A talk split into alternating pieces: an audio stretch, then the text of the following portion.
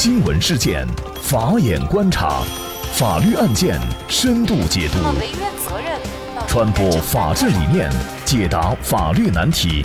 请听个案说法。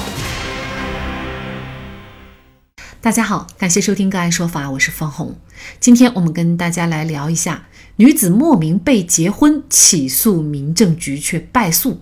诉讼策略决定维权成败。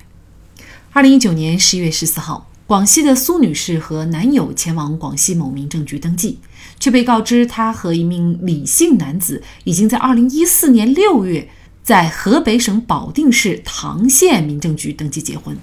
并且在两天以后的六月六号又办理了离婚。于是，苏女士请求民政局撤销自己被结婚、被离婚的记录，却遭到拒绝。同日，河北保定市唐县民政局婚姻登记处一名工作人员告诉澎湃新闻，当时以苏女士名义进行登记的女子的身份证、户口本原件等材料都是齐全的，也是真实的，无法直接撤销。该工作人员还表示，当地警方曾就该事件进行协调过，并做了记录。苏女士提供的另一份盖有广西当地民政局公章、落款时间为二零一九年十一月二十八日的情况说明显示，办事员联系唐县民政婚姻登记处欲核实对比双方信息，但唐县婚姻登记处不予提供档案相片对比。无奈之下，苏女士试图起诉民政局撤销婚姻记录，但法院认为她的起诉已经超过五年的起诉期限，不予受理。二审法院维持原裁定。明明是民政局的原因导致自己被结婚、被离婚，但是却无法维权，苏女士该怎么办？就这相关的法律问题，今天呢，我们就邀请云南北上律师事务所主任邓奎律师和我们一起来聊一下。邓律师您好，你好，主持人。嗯，非常感谢邓律师哈。这个案件按照苏女士的说法呀，她和男朋友是。没有办法完成结婚登记的，呃，有一点呢，我就确实觉得很好奇啊。那么，既然他是已经是离婚的状态，那按说离婚以后肯定是可以结婚的呀，那为什么他没有办法去结婚登记呢？这个问题实际上应该不是法律上的障碍，呃，因为法律上讲，它显示是离异状态，呃，那他就可以登记结婚。他之所以无法完成结婚登记，不是基于法律的问题，而是基于自身的一些主观上。不愿意登记，或者说她发现这个自己被登记结婚了这个事情有看法，或者说她的男朋友对这个事情也不清楚，所以应该是属于他两个个人的原因而未完成登记。这个事儿如果放在任何没有结婚的人的，无论是女性还是男性身上啊，其实我们对婚姻这个都是有一种非常神圣的这种仪式感的啊。那么你突然发现自己已经被结婚了，这个确实也接受不了啊。对啊。作为女性，她也希望能够跟自己的男朋友有一个交代啊。对。否则的话是说不清楚，所以呢就一定要讨回一个公道。其实呢，在法律上来说，就是作为法律上他已经是一个结婚的人来又离婚的话，离婚了。呃，对。对于他实际的生活，包括法律方面，会有一些什么样的影响呢？嗯，这个影响呢，对于苏女士来说，我觉得可以从啊精神上、心理上和生活上这三个方面来。说对她的影响，首先从精神层面啊，因为自己莫名其妙的就被登记离婚了，而特别作为一个女性，会给她造成一种精神上的一些压力。另外一个呢，就是说从心理上来说，她也会产生一些心理的压力和障碍。这个呢，最主要是基于一个啊，有可能说你的男朋友在不知情的情况下，就说对一个啊婚史来说，在情感上会受到一些干扰。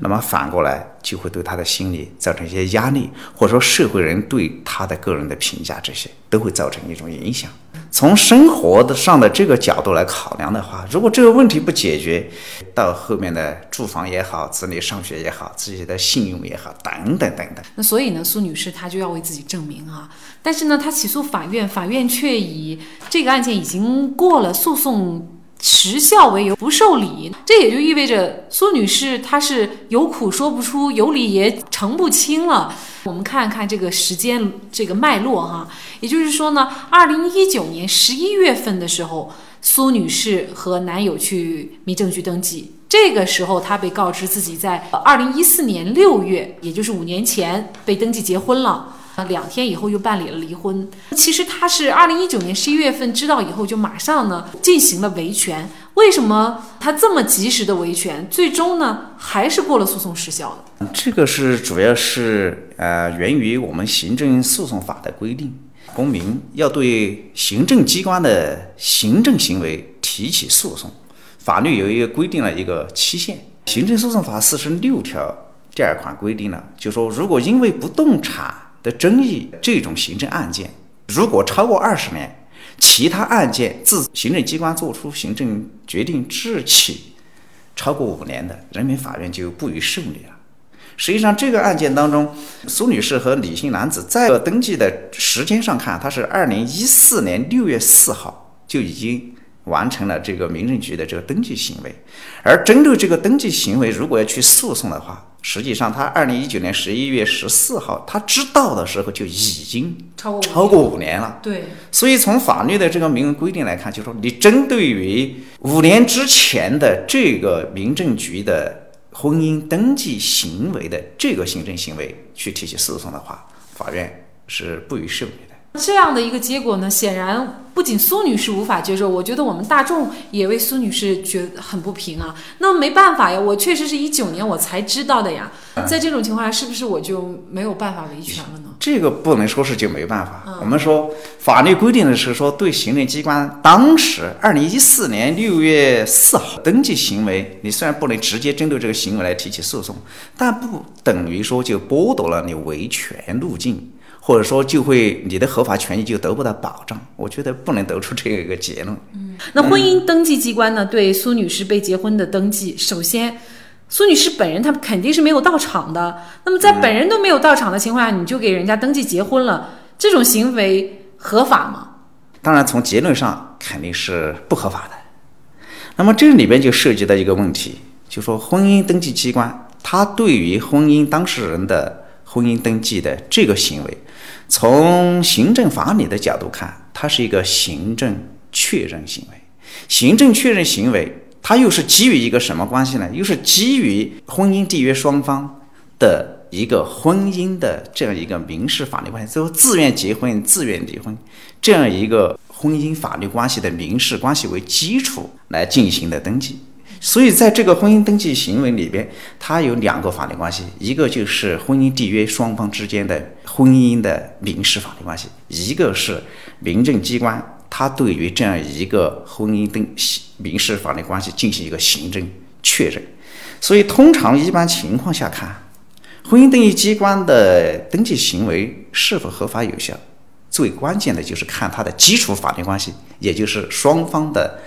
婚姻关系是否有效？我说，之所以我认为说这个婚姻登记机关对苏女士的被结婚登记的这个行政行为是一个无效行政行为，就说实际上这个苏女士她根本就没有同这个李姓男士缔约过婚姻关系，说这个民事法律关系它就根本不存在。既然不存在，不不讨论它有效的问题，就民事法律关系的有效无效，存都不存在。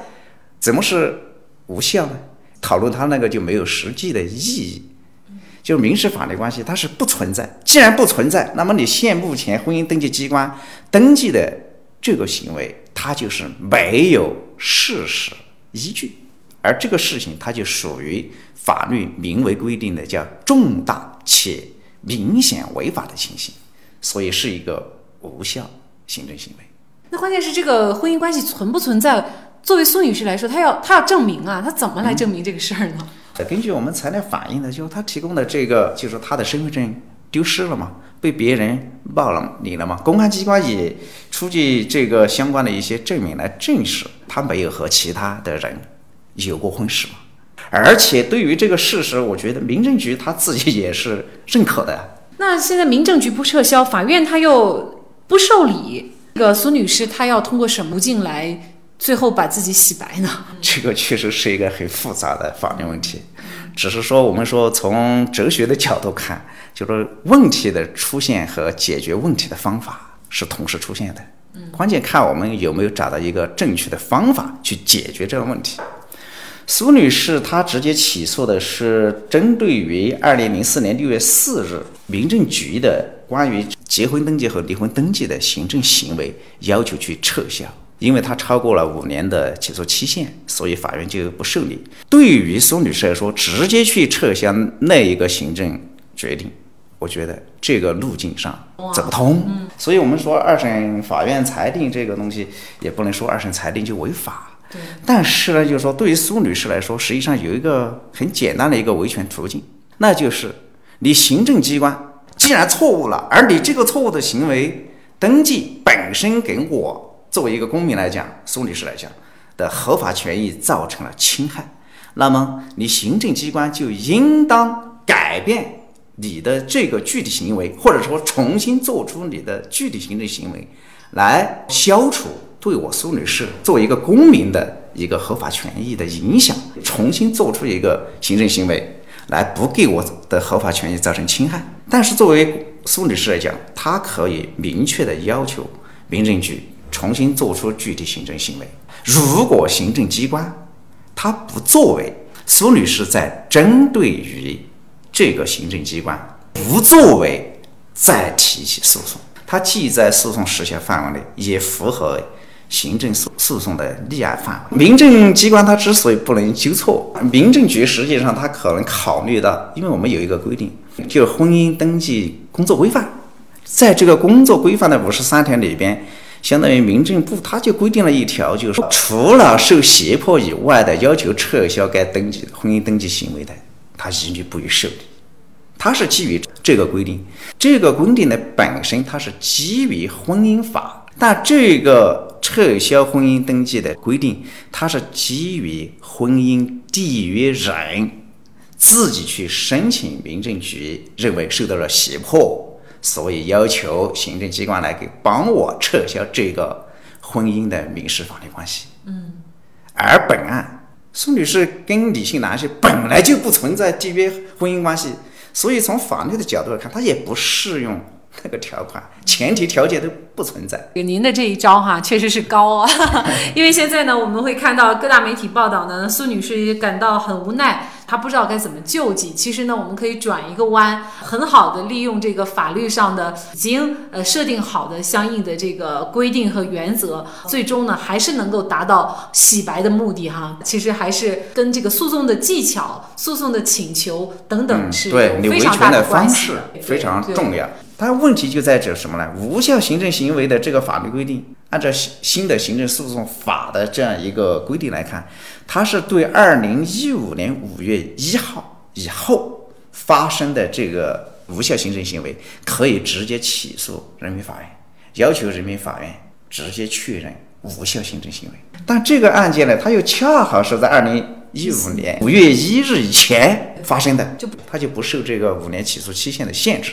苏女士为了维权四处碰壁，而本案最根本的问题就在于行政机关如何深刻贯彻为民便民的服务理念的问题。本来是自己有错在先，却拒不纠错，还推诿扯皮推卸责任，自己犯的错误让受害人苏女士来承担代价，这哪还是执法为民？这是执法误民。经媒体报道以后，苏女士告诉记者。唐县民政局工作人员已经通过电话联系她，称将会为他们办理撤销手续，撤销被结婚、被离婚的记录。法律是用来维护公民合法权益的，即便民政局不纠错，专业律师仍然有办法提供最佳的维权办法。好，在这里再一次感谢云南北上律师事务所主任邓奎律师。